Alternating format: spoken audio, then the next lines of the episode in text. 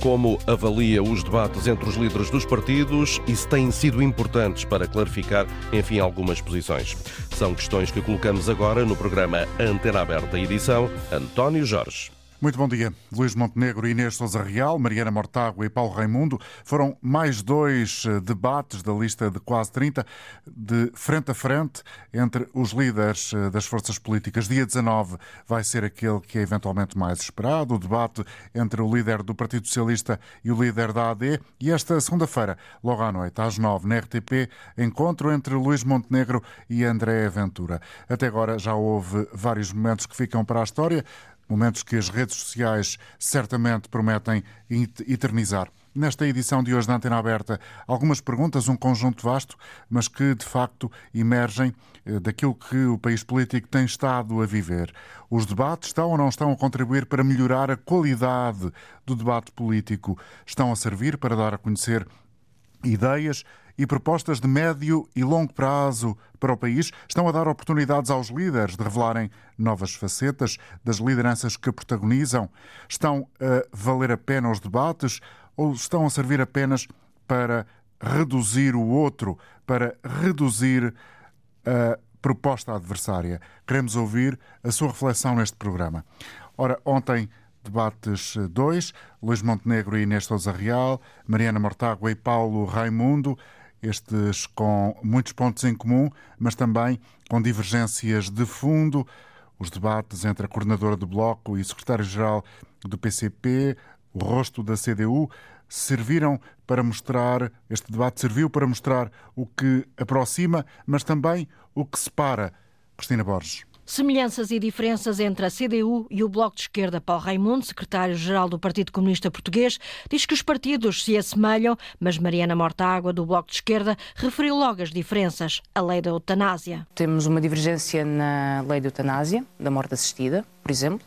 O Partido Comunista foi contra, o Partido Comunista Português foi contra essa, essa lei. O Bloco de Esquerda defende uh, o direito a que as pessoas possam escolher uh, com a sua dignidade ou que acham que é a forma digna de morrer quando têm uma, uma doença incurável. Ambos os partidos estão focados na resolução dos problemas da habitação. O líder comunista diz que a banca deve contribuir. Deixarem de fora de todo o esforço que é preciso fazer sempre os fundos imobiliários e a banca. E esta é que é a questão grossa. Então nós estamos confrontados com a banca com 11 milhões de euros de lucros por dia. É só isto. E as pessoas todas apertadas não conseguem aguentar as suas prestações. O Bloco de Esquerda diz que é preciso impor regras e não atuar só com medidas de emergência. O problema é que eu quero ver propostas para que os preços das casas baixem e as pessoas consigam pagar o empréstimo. Não propostas de recurso quando as pessoas deixaram e estão em fim de linha. E é isso que diferencia propostas que são propostas de emergência, mas que não atacam a raiz dos problemas. Sobre o voto útil no PS, Mariana Mortágua diz que essa é uma ideia falsa e Paulo Raimundo diz que o voto útil é na CDU. A única forma disso acontecer é constituir uma maioria na Assembleia da República no nosso entender, com mais força, mais votos e mais deputados da CDU, que obriga o PS a vir. Porque o PS não vai vir por opção própria. Só vai vir se for obrigado e foi condicionado a isso. O debate foi na SIC Notícias e ambos os partidos revelaram semelhanças em áreas fulcrais como a habitação e questões laborais. Entre Luís Montenegro e Inês Souza Real, a questão do direito das mulheres marcou certamente este debate. A porta-voz do Pessoas, Animais, Natureza disse que as declarações do parceiro de coligação na AD, Gonçalo da Câmara Pereira, sobre as mulheres eram machistas e retrógradas perante as críticas lançadas por Sousa Real. Luís Montenegro, jornalista Ana Isabel Costa, afastou-se dessa posição. Inês Sousa Real começou o debate ao ataque. E não podemos aceitar por isso eh, que uma aliança democrática venha trazer para pleno século XXI valores que são valores do século passado e que alguém ache legítimo que é legítimo bater numa mulher. Isso é absolutamente incompreensível. Luís Montenegro ouviu de cabeça baixa. Em causa as declarações de um dos parceiros de coligação, que forma a AD, Gonçalo da Câmara Pereira, do PPM. Eh, lamento profundamente que essas declarações possam ter sido preferidas. Estou até convencido que o próprio eh, que as terá feito eh, estará arrependido. Inês Sousa Real voltou a trazer várias vezes para o debate a questão de género, o que exasperou Luís Montenegro. Mais uma vez acabámos de ver a AD silenciar as mulheres, eu estava no uso da palavra, e no que diz respeito oh, aos direitos das mulheres... Eu acho que já chega também de fazer... Inês, não, não, que não, estou, não me estou a vitimizar, estou a constatar e a ser factual. um pelo outro, eu não interrompi, debate, mas, mas também não se, não, Luís não, Montenegro não, e Inês não se Real, vitimiza assim, deixem-me recentrar, deixem-me recentrar Olha, o não lhe fica debate. bem até invocar a sua condição de mulher para se vitimizar, sinceramente. Este foi o momento mais tenso do debate em que os candidatos discordaram ainda da visão que têm da agricultura e de um possível pacto de regime para as forças de segurança que o PAN subscreve e com que o PSD não se compromete. Um debate que acabou com uma resposta lacónica à pergunta da jornalista sobre a ausência da morte medicamente assistida no programa do PSD. Nesta altura, nós vamos aguardar a pronúncia do Tribunal Constitucional. Aqui um resumo dos debates das últimas horas. Convidamos para estas emissões eh, sempre algumas vozes conhecidas do público, pessoas que habitualmente colaboram com a rádio pública, mas convidamos sobretudo quem segue a emissão da rádio, ou seja, queremos dar voz aos ouvintes que têm interesse em pronunciar-se, em partilhar a opinião com o auditório. Para si, que nos está a escutar agora e quer dizer algo sobre os debates, a forma como têm decorrido, se têm servido para melhorar a qualidade do debate político em Portugal, ligue 822-0101. 822-0101. Se está fora do país, há um número também dedicado a si, neste caso, com o custo de uma chamada internacional. É o 2233 99956. Convidamos para estar connosco hoje na edição da Antena Aberta de segunda-feira de Carnaval, Pedro Sousa Carvalho, comentador de Economia da Antena 1. Bom dia, Pedro. Do teu posto de observação, o que é que tens destacado de mais interessante daqueles que têm sido os debates que marcam esta pré-campanha eleitoral para dia 10 de março? Uh, viva António. Uh, bom, uh, obviamente, respondendo à tua pergunta, à pergunta que tu lançaste, obviamente que os debates são sempre úteis, digamos, é um fórum onde os candidatos apresentam as suas ideias, mas também eles próprios são confrontados pelos adversários com as suas próprias contradições. Uma coisa é de fazeres um comício, apresentares uma moção de estratégia, apresentares o teu programa, como por exemplo ontem Pedro Nuno Santos durante 90 minutos a falar sozinho, apresentar um programa. Outra coisa é diferente é teres o, o teu opositor à tua frente e, e, digamos assim, a tentar, digamos assim, confrontar-te com as tuas próprias propostas. E nesse confronto de ideias eh, vem ao de cima muitas vezes algumas fragilidades eh, dos próprios partidos e dos seus próprios programas eleitorais. Eh, tu perguntavas pelo meu ponto de vista, o meu ponto de vista, obviamente, da observação é sempre aquele mais económico. Eh, eu, olhando para aquilo que são os debates, há partidos claramente que estão muito mais preparados, ou seja, há partidos que, quando apresentaram os seus programas eleitorais, fizeram questão de fazer promessas, mas também fizeram questão de dizer quanto é que custa cada promessa e depois dizem até como é que vão pagar essas promessas? Uh, neste campeonato, digamos assim, da transparência, eu confesso que, por exemplo, até agora, talvez o Partido Social Democrata, AD, talvez tenha sido aquele que apresentou de uma forma mais transparente as suas contas. Depois, obviamente, podemos é discordar delas, mas em termos de transparência, o PSD e a AD apresentaram cada medida e quanto é que custa cada medida.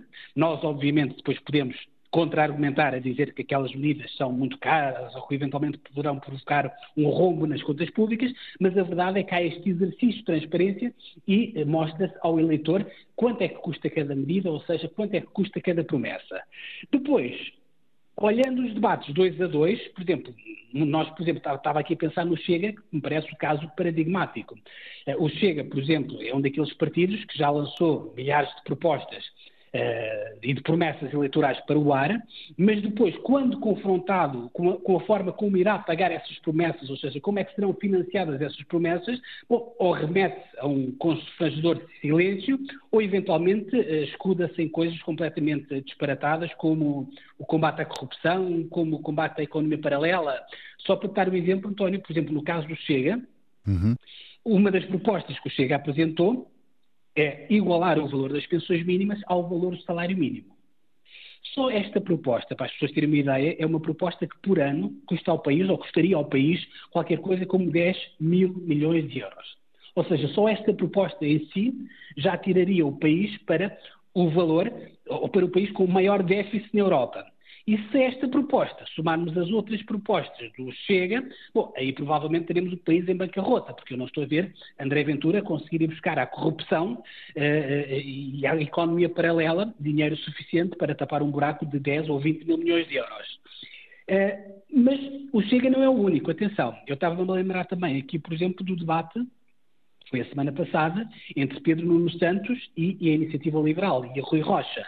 E nessa altura, por exemplo, Pedro Nuno Santos aproveitou para atacar Rui Rocha no sentido de perguntar a Rui Rocha quanto é que custava as suas promessas eleitorais, quanto é que custava o seu choque fiscal. E houve ali alguma dificuldade por parte da Iniciativa Liberal em justificar os seus números, e curiosamente foi o próprio Pedro Nuno Santos a dizer quanto é que custariam as propostas da Iniciativa Liberal quando deveria ser o contrário, ou seja, o próprio partido que apresenta as suas contas é que deve dizer quanto é que elas custam.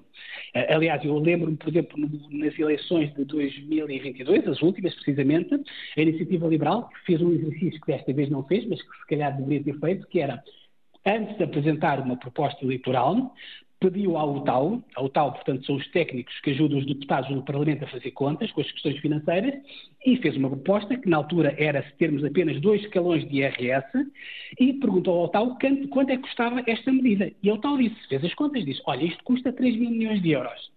E assim a Iniciativa Liberal conseguiu para a campanha eleitoral com o número e com o impacto de uma promessa. Portanto, é uma forma mais transparente. Uh, finalmente, um último exemplo, se quiseres. Estava-me aqui a lembrar de um outro debate entre o PCP e o PSD, portanto, entre Raimundo, Paulo Raimundo e Luís Montenegro, uhum. em que Luís Montenegro, com alguma razão, confronta o PCP, o líder do PCP, com aquela promessa de aumentar as pensões de uma forma extraordinária. Ou seja, o que o PCP propõe é que, se for governo, eh, a partir do momento em que for o governo, não é no próximo ano, é já este ano, vai fazer um aumento extraordinário de 7,5% em todas as pensões ou um aumento mínimo de 70 euros em todas as pensões. Naturalmente que é uma proposta simpática, qualquer pensionista gostaria de ouvir isto, mas depois, quando se confronta eh, Paulo Raimundo com o custo desta medida, portanto estamos a falar de 6,4 mil milhões de euros no espaço de uma legislatura, o PCP não tem uma resposta para dar, ou seja, só diz coisas mais ou menos vagas de vamos dar menos benefícios fiscais às empresas, portanto, nunca. Ou seja, a parte das promessas é fácil de fazer, depois a parte de como é que se pagam essas promessas, como é que se financiam essas promessas, aí nota-se alguma dificuldade dos candidatos em fazer esse, esse, esse exercício. Muito obrigado, Pedro Sousa Carvalho, por esta tua intervenção. Uh, certamente pistas uh, nesta reflexão que o Pedro partilhou com o auditório da Antena 1 para uh, intervenções posteriores na edição de hoje da Antena Aberta. Pedro Sousa Carvalho, comentador de Economia da Rádio Pública. Convidamos também para estar connosco esta manhã de segunda-feira o politólogo José Filipe Pinto, professor catedrático na Universidade de Lusófona. Agradeço-lhe estar com a rádio. Bom dia. Uma pergunta genérica, aliás, duas, professor, para tentar uh, trazer-nos aqui também o seu ponto de vista, ainda evidentemente uh, limitado pelo tempo. Uh, até que ponto é que estes debates estão a servir para o país conhecer novas ideias e propostas de médio e longo prazo de cada uma das lideranças e até que ponto é que eles também estão a servir para dar oportunidade aos líderes de revelarem eles próprios novas capacidades de, de ter uh, um acentuado reconhecimento público ou uma acentuada capacidade de sedução do eleitorado. Muito bom dia, obrigado pelo convite. E, de facto, os debates são sempre muito úteis na democracia. Em democracia é fundamental que os partidos disponham de um tempo de antena para apresentar as suas propostas e os debates deveriam ser informativos. De facto, não são. Os, os debates são essencialmente confirmativos. Quer dizer que os, os ouvintes, os telespectadores, também presenciam essencialmente os debates em questão, as forças partidárias com as quais se identificam. Estes debates, que, eh, como estão a decorrer, a estrutura do debate, o tempo concedido a cada um dos intervenientes e depois também o facto de os temas serem poucos e uh, uh, haver um papel do moderador que pode insistir mais num ou noutro, é evidente que uh, acaba por condicionar a função informativa. Aliás, os debates destinam-se simultaneamente a duas funções. É a função informativa, mas essencialmente a função apelativa por parte dos intervenientes.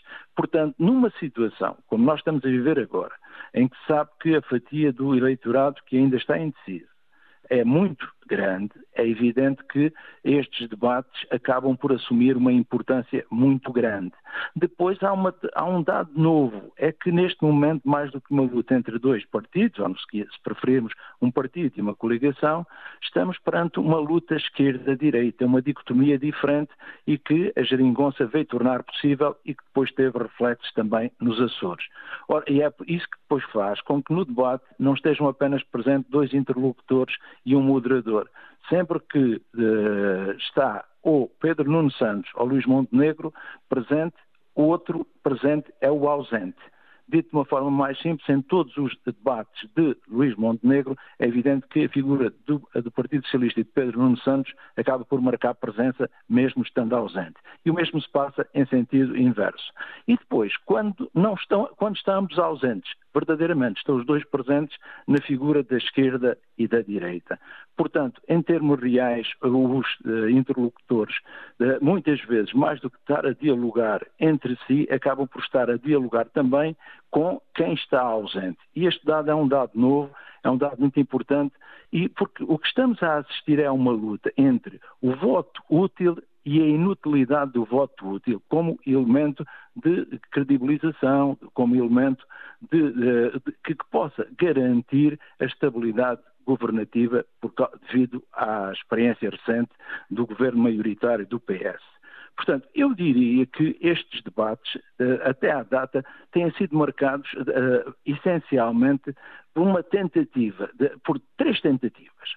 Uma primeira tentativa, no, do caso de Pedro Nuno Santos, é de ganhar as eleições, nem que seja por meio voto. Segunda tentativa, e, do outro lado, a, tentativa de, uh, uh, do líder, de Luís Montenegro, de procurar que a sua aliança democrática tenha uma maioria que lhe permite uh, conseguir, portanto, uh, se não a maioria absoluta, pelo menos uma maioria relativa que tenha condições para governar. Situação complicada. Depois, isto é um campeonato, aos que lutam pela, da, pela descida eh, e que evitam, eh, estão a tentar evitar, portanto, a descida, estão a tentar evitar uh, a sua falta de interesse político e, nesse caso, a sua sobrevivência política, se preferirmos. E, nesse caso, está, por exemplo, o LIVRE, está o PAN, está o próprio PCP. São três partidos que sabem que a sua representação parlamentar corre riscos ou de ficar ou muito reduzida ou passar, inclusive, a inexistente em dois dos casos.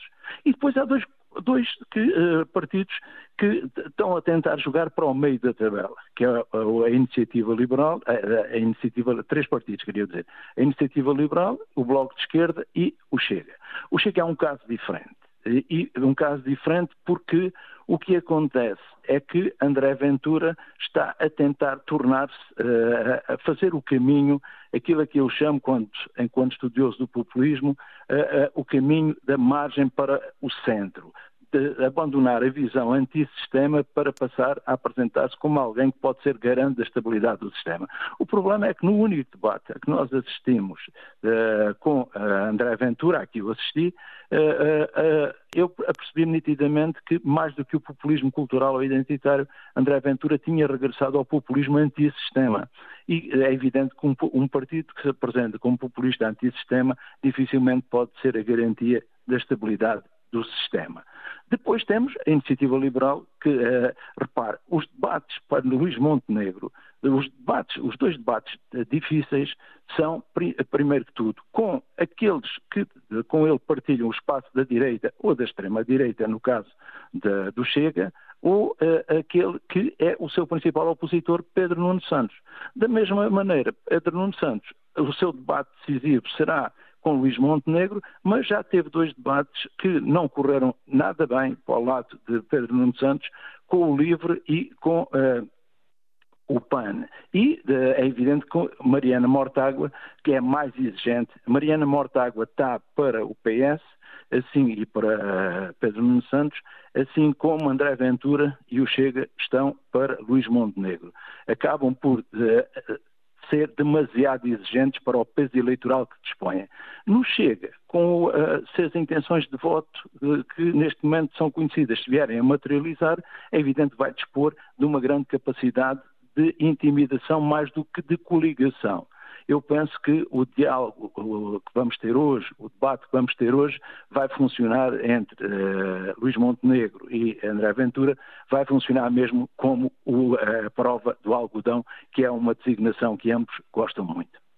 No meio desse objetivo apelativo que o senhor bem descreveu, professor José uh, Filipe Pinto, até que ponto é que uh, impera a capacidade e estou a falar em todos, praticamente, a capacidade de desmontar os argumentos do adversário. É isso que temos, sobretudo, assistido?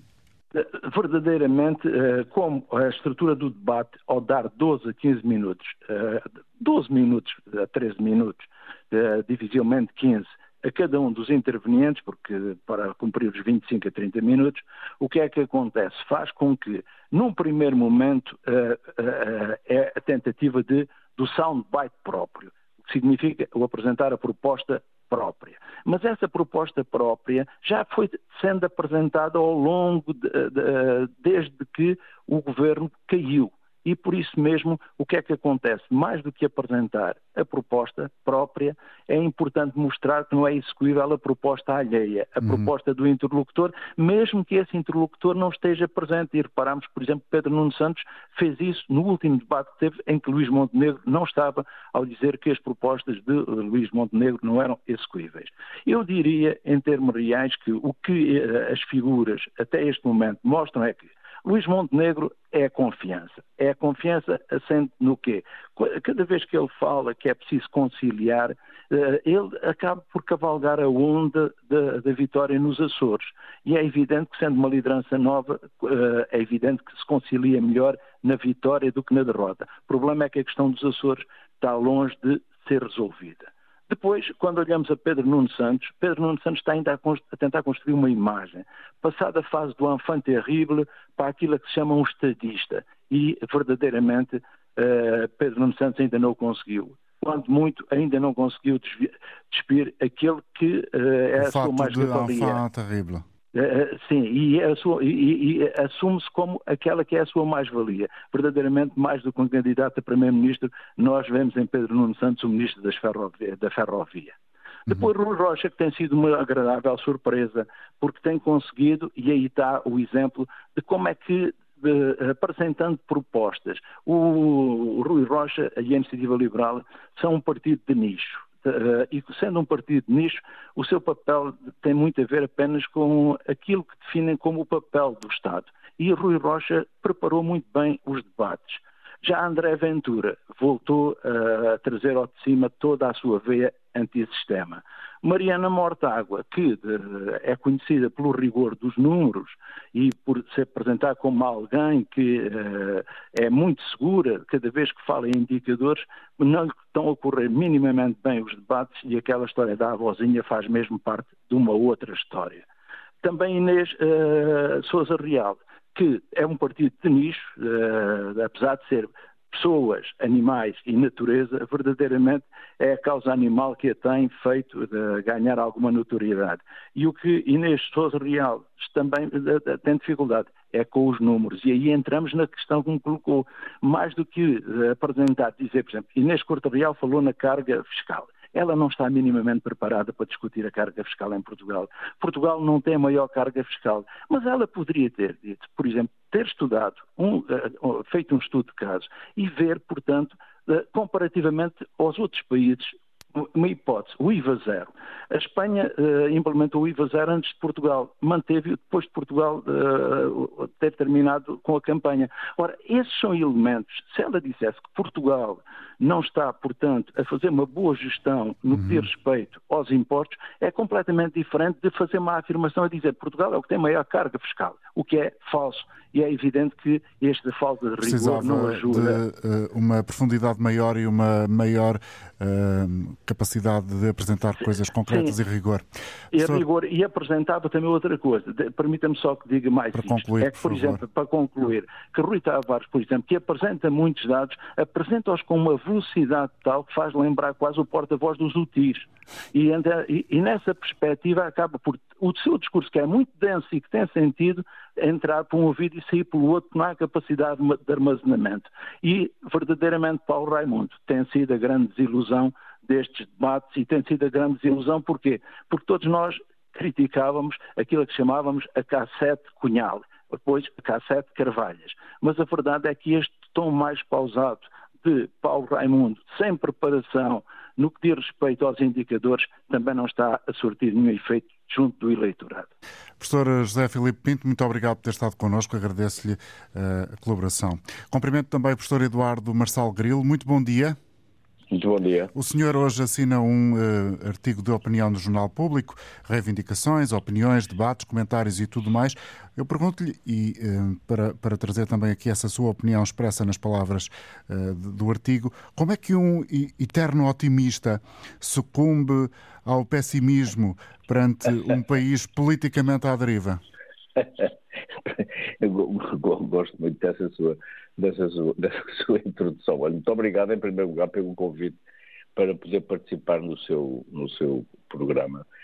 Quer dizer, não se trata só de otimismo ou pessimismo, trata-se, aliás, eu suponho que digo isso no, no artigo com alguma veemência, nós estamos a perder mais uma oportunidade de haver um debate sério sobre questões que verdadeiramente nos afetam. Nós, eu, eu, não vejo os debates na televisão. Leio as coisas que se dizem, mas não, não, não vejo os debates, não tenho paciência para ver os debates.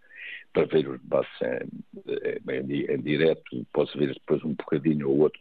Portanto, não tenho uma opinião. Ou seja, é um bom exemplo daquilo que a maioria, imagino eu, uh, dos portugueses faz. É capaz disso. E agora, o que me parece, o que me parece é que há, há muitas questões que não, não fazem parte uh, do, do, debate uh, atualmente e deviam fazer. Uh, e o artigo é um bocadinho nesse, sentido. Porquê? Por, porquê é que eu digo isto? Eu digo isto porque o, o, o, os debates são, sobretudo, uma caça ao voto. Não são propriamente para esclarecer nada de ninguém. É uma, uma caça ao voto a ver se conseguem. Uh, é o tal sentido apelativo que falava ver, o senhor anterior. A ver, a conseguem uh, captar os médicos e os enfermeiros e, o, enfim, o, as pessoas relacionadas com a área A ou a área B, ou a corporação A, ou a corporação B, mais os empresários, etc, etc, etc. E eu, eu, eu julgo que, olhando para o mundo hoje, o mundo tem problemas de tal maneira complexos, de tal maneira delicados, e sensíveis e com repercussão em Portugal imensa, como são as guerras, como é a questão da NATO, que é uma questão neste momento que está em, em, em, pleno, não é? Quer dizer, sobretudo com estas declarações últimas que têm vindo a ser feitas sobre o que se passa nos Estados Unidos, que tem, o que se passa nos Estados Unidos vai ter mais influência em Portugal do que estas questões todas com que nós andamos aqui entretidos. E não ouço ninguém, não leio nada de, da parte dos nossos eh, líderes partidários sobre esta questão internacional. A questão internacional é absolutamente decisiva. O que é que, o que, é que os, os líderes partidários pensam do conflito na Ucrânia? O que é que pensam que a Europa deve fazer? O que é que pensam que, se deve, que deve ser a posição perante o Israel? O que é que se pensa sobre o que se passa em Taiwan? O que é que se passa nos Estados Unidos? Não, não, nós temos, os políticos portugueses deveriam olhar para estas matérias e dizer-nos o que é que pensam sobre isto, que é para nós sabermos o que é que eles são, o que é que querem e o que é que pensam. Depois, há ainda áreas específicas em que as matérias estão a ser tratadas de uma forma uh, um bocadinho, na minha, minha opinião, um bocadinho enviesada. Por exemplo, uma área a que eu estive muito ligado, hoje não estou como estive, mas na área da, da, educação, por exemplo, o que se está a discutir é se recupera o tempo, se não se recupera o tempo dos professores, se há dinheiro, se não há dinheiro, se tira para trás, se tira para diante. o que as escolas são feitas sobretudo para os, para os alunos. O grande objetivo das escolas são os alunos, não são os professores. É evidente que, se me perguntar assim, quais são as áreas em que na educação se deve atuar. O que o próximo governo deve atuar, com uma próxima maioria, com a capacidade para legislar e introduzir reformas, se deve fazer. Eu vou-lhe enumerar seis áreas seguidas, e, e em termos muito sintéticos. A primeira é estabilizar o sistema, normalizar as relações entre o Ministério e os professores e encontrar este ponto de equilíbrio entre as posições dos professores e as possibilidades orçamentais que o país tem no, no, no tempo, não é? Não é preciso resolver isto uhum. num ano nem em dois. É preciso valorizar o trabalho dos professores, aperfeiçoar os sistemas de avaliação, rever as carreiras, etc. Isto para estabilizar o sistema. Depois, alargar a escolaridade obrigatória até passar a incluir a educação pré-escolar. Depois, prestar grande atenção aos níveis de aprendizagem dos alunos e, sobretudo, aos programas de recuperação. Finalmente, reforçar as lideranças das escolas, lançar um verdadeiro programa para a autonomia das escolas e rever os custos de formação de professores. E, não, e é, é, é, nestas matérias que nós deveríamos estar a ouvir falar os nossos políticos. Não há uma palavra sobre isto. Não há uma palavra sobre os cursos de formação de professores, não há uma palavra sobre a autonomia das escolas, não há uma palavra sobre os planos de recuperação e como é que eles devem ser conduzidos. Misturamos tudo, falamos na, na, na, na, na pandemia, a pandemia para trás. Não é só a pandemia, é muito mais do que isso. Sendo certo que, seja, a, que, que a, a, sondagem mais recente da Universidade Católica elencava ou identificava, melhor dito, que as preocupações fundamentais dos portugueses e os temas que gostariam de ver discutidos, discutidos na, na campanha eleitoral são exatamente a educação em segundo lugar e a saúde em primeiro. Pois, é evidente que isso é o que toca às pessoas. Agora, nós não podemos. É também, os políticos têm a obrigação de pensar para além da opinião pública. A opinião pública é muito importante. Eh, se, ler, se, ler o, o, o, se os seus leitores lerem, você já leu com certeza, eh, se os seus leitores lerem o, A Democracia na América, do, do, do Alex Tocqueville, percebe-se percebe a importância da opinião pública, a opinião, eh, digamos, um, um Estado, um, uma, uma, uma, governabilidade, uma soberania que, que, assenta nas pessoas, na opinião das pessoas. Estamos todos de acordo sobre isto e temos que ir ao encontro da opinião das pessoas. Mas os políticos também têm a obrigação, numa situação como esta em que nós estamos, de alertar as pessoas para problemas que podem surgir, porque o, o futuro é muito imprevisível. É um, pouco, coisa... é um pouco o extrato que o senhor cita do Papa Francisco na encíclica Fratelli Tutti esse texto é um texto, aliás, a Fratelli Tutti devia ser obrigatória de, leitura por parte das pessoas todas, porque é um, é um, dos documentos mais notáveis que a Santa Sé, que o Vaticano produziu, é, é a Fratelli Tutti. Eu recomendo vivamente aos seus aos seus, aos seus Só para quem nos está a ouvir, professor Marcelo Grilo, eu vou só ler aqui a, a frase que o senhor também trouxe para este seu um, artigo. A política deixou de ser um debate saudável sobre projetos a longo prazo para o desenvolvimento de todos e o bem comum, limitando-se a receitas efêmeras de marketing cujo recurso mais eficaz está na destruição do outro. Pois, eu acho que é impossível nós não nos identificarmos com a palavra do, do Papa Francisco quando ele diz isso. Nós estamos a assistir a isso todos os dias que as pessoas a querem destruir-se umas às outras. Tu é que fizeste isto, tu é que és o responsável, foste tu, foste tu, não, não, fui eu, não, não, estás a dizer que fui eu, mas foste tu. Isso é uma coisa completamente insuportável. Eu, o que penso é que os portugueses não são tontos. Os políticos também nos tratam um bocadinho como se nós fôssemos todos tontos. Nós não somos todos tontos, há muitos tontos, mas não somos todos. E, portanto, é óbvio que as pessoas pensam, as pessoas percebem o que é isto da caça ao voto, percebem quem é que tem eh, responsabilidades e quem não tem, sabem identificar no seu, enfim, nos seus domínios, cada um de nós não, não abarca tudo, não é? Nós não somos enciclopedistas, então, as pessoas que temos, uh, digamos, horizontes limitados, como todos nós, claro. e que dentro de cada um dos, no, dos, nossos horizontes, nós formamos a nossa opinião e temos opiniões, uh, digamos, consistentes, fortes, convicções fortes. Pode ser que seja aí, Marcelo Grilo, que resida a chama da esperança no meio da confusão que começamos Não, eu, por identificar. Eu, eu, eu, digo, eu digo que sou um ótimo, sou otimista porque acho que já cá anda há muitos anos e, e os, os, os, profetas da desgraça normalmente não, não, não, não, acertam, não é? Porque fazem, fazem, fazem extrapolações de situações que depois não ocorrem, porque como o futuro é muito imprevisível, acontecem. Esta conversa que estamos a ter aqui, se fosse há três anos atrás, nós, seria, teria características completamente diferentes. Não tinha havido a pandemia, não tinha havido a invasão da Ucrânia, não tinha havido a guerra na, na, na faixa de Gaza, os Estados Unidos estavam numa situação diferente do que estão hoje, a situação em Taiwan era diferente do que é, do, do, do que é neste momento, do, dos riscos que se correm. Quer dizer, nós temos que estar preparados para enfrentar situações que são muito complexas e não propriamente com soluções simples. Havia, deixe-me só terminar dizendo o seguinte, havia um, havia um, nos anos 50, um jornalista americano, aliás, com grande, eh, com grande audição, que dizia que as questões complexas têm todas uma resposta simples, simples e eficaz, mas completamente errada. É o que está a acontecer, porque pega-se pega em questões muito complexas. Por exemplo, no exemplo que eu dou no, no artigo que escrevi hoje, que é o do crescimento económico. E diz, mas o crescimento económico baixam-se os impostos.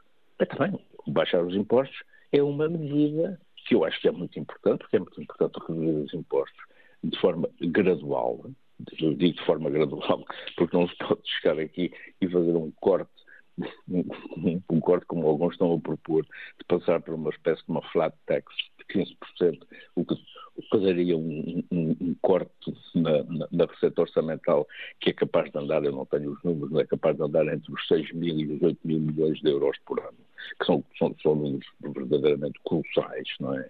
E, portanto, as medidas que devem ser anunciadas e estas promessas, montes que estão a fazer, se a gente se, ver, eh, se, se, se, listar as promessas que estão a ser feitas pelos líderes eh, partidários, os problemas estão todos resolvidos. Só aquilo tudo, está tudo resolvido. Não estão. Os problemas complexos têm soluções muito complexas e é preciso partir as questões complexas aos bocadinhos e tentar resolver cada uma delas. Depois só dar o último exemplo. O combate à pobreza.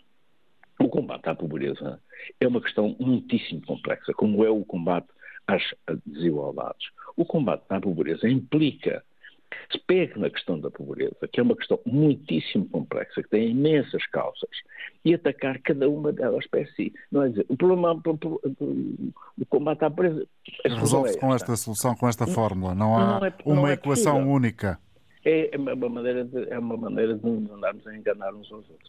Professor Marcelo Grilo, muito obrigado pela muito obrigado, sua colaboração. Bom dia.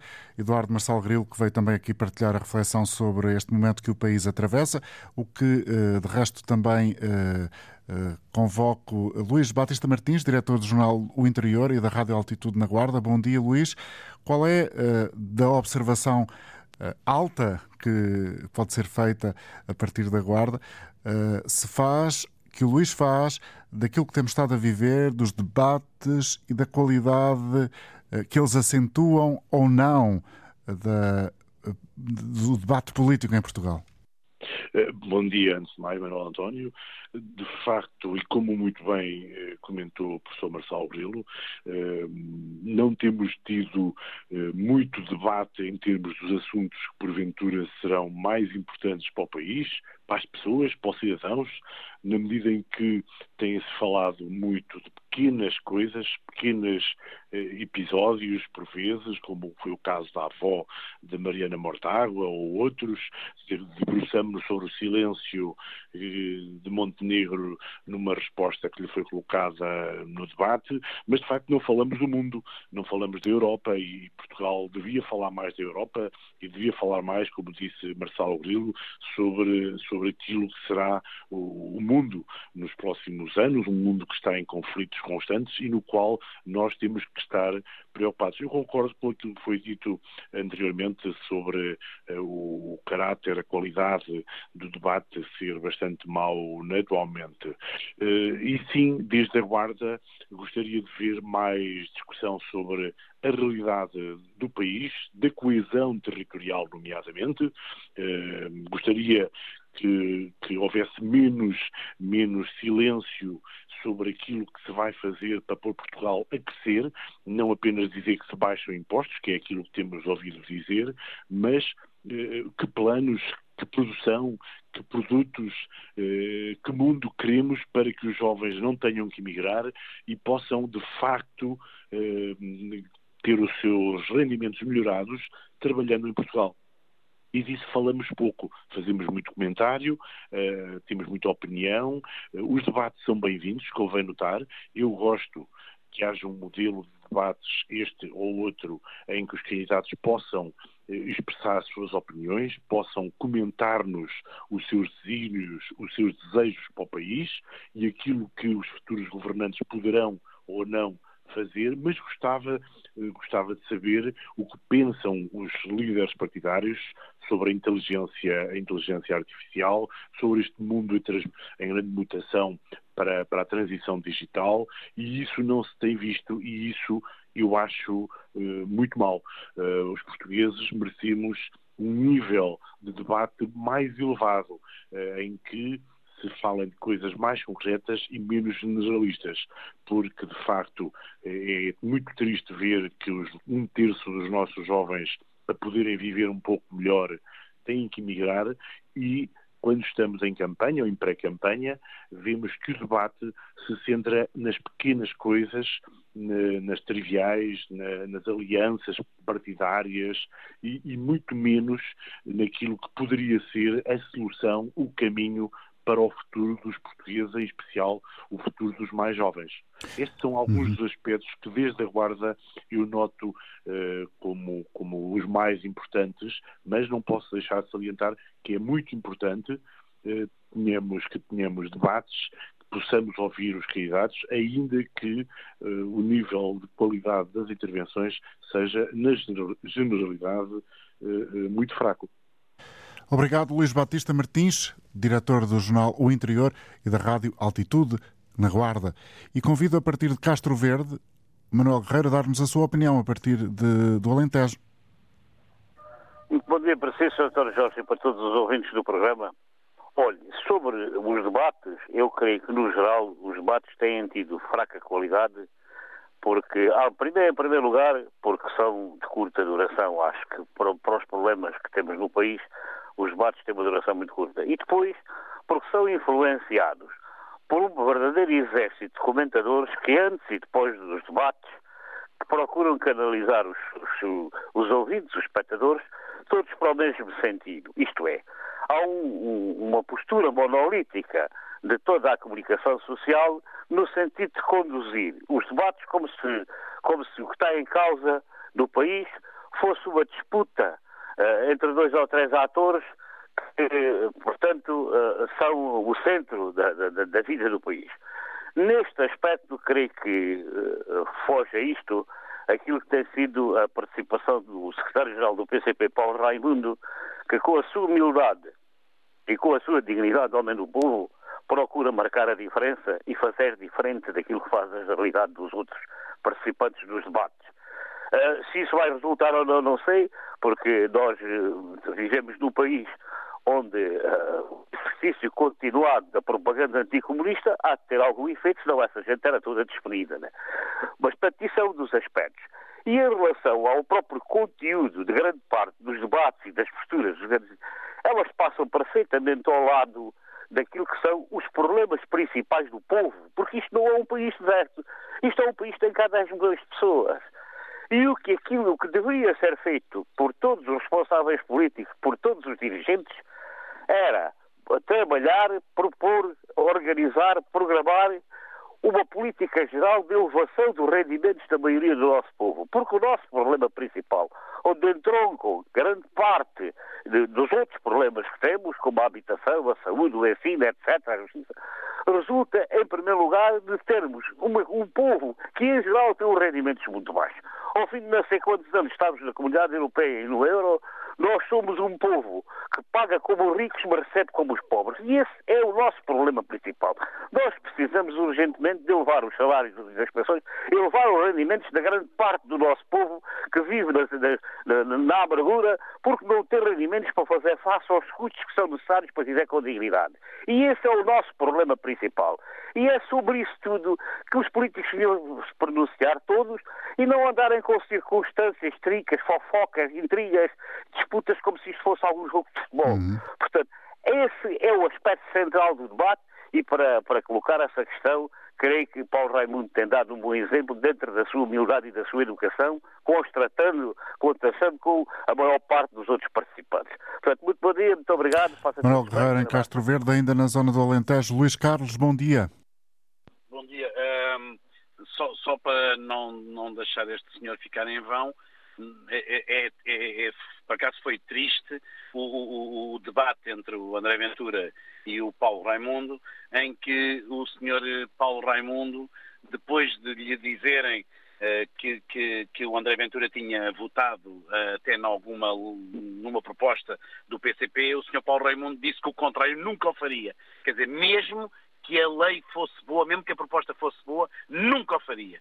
Logo daqui já está dito em termos uh, uh, democráticos e em termos de, de, de, estar a trabalhar para um, para um país melhor, vê-se logo o que é que este senhor uh, entende de democracia. Bom, enfim, concordo com o que disse o senhor antes deste, que os debates, os debates têm muitos comentadores, Uh, realmente é verdade, porque um, ontem num programa uh, de, de, um comediante conhecido uh, disse com razão, 15 minutos para debates, 4 horas para comentadores.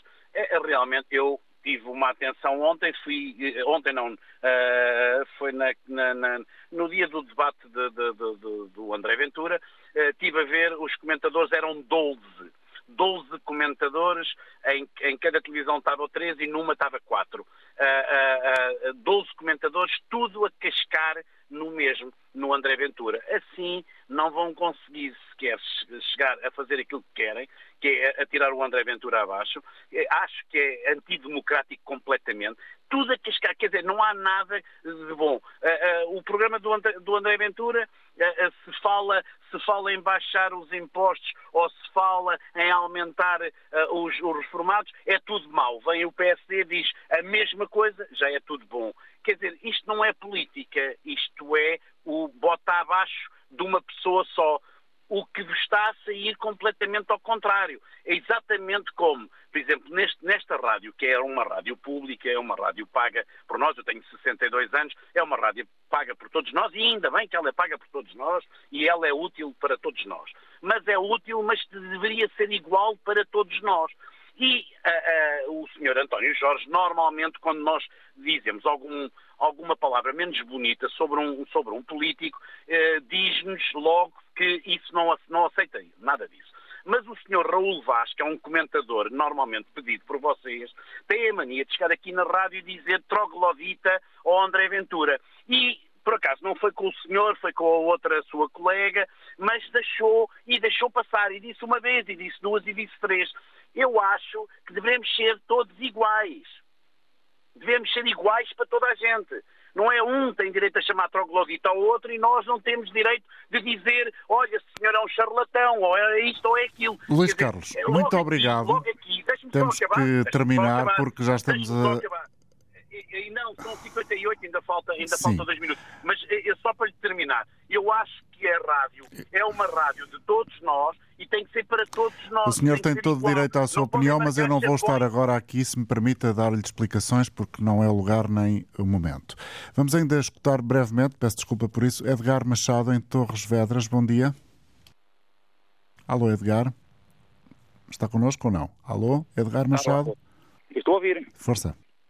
Eu estava, eu, ainda bem que cheguei, que estou a falar a seguir ao Sr. Castro Marinho, ele e o Sr. Ramalho passam a vida toda a chamar burros e estúpidos aos portugueses. Quem não vota PCP é burro e é estúpido. É, sabe, sabe que estou a dizer a verdade. Em relação aos debates, têm sido todos proveitosos, menos aqueles que o Paulo Raimundo entra, porque realmente ele não tem a mínima capacidade para governar um país. Nem se calhar o partido dele consegue governar. Um resto, bom dia a vocês todos e boa semana. Obrigado para todos aqueles que estão connosco. Voltamos a ter eh, contacto com os ouvintes depois de terça-feira de Carnaval, ou seja, o dia de amanhã.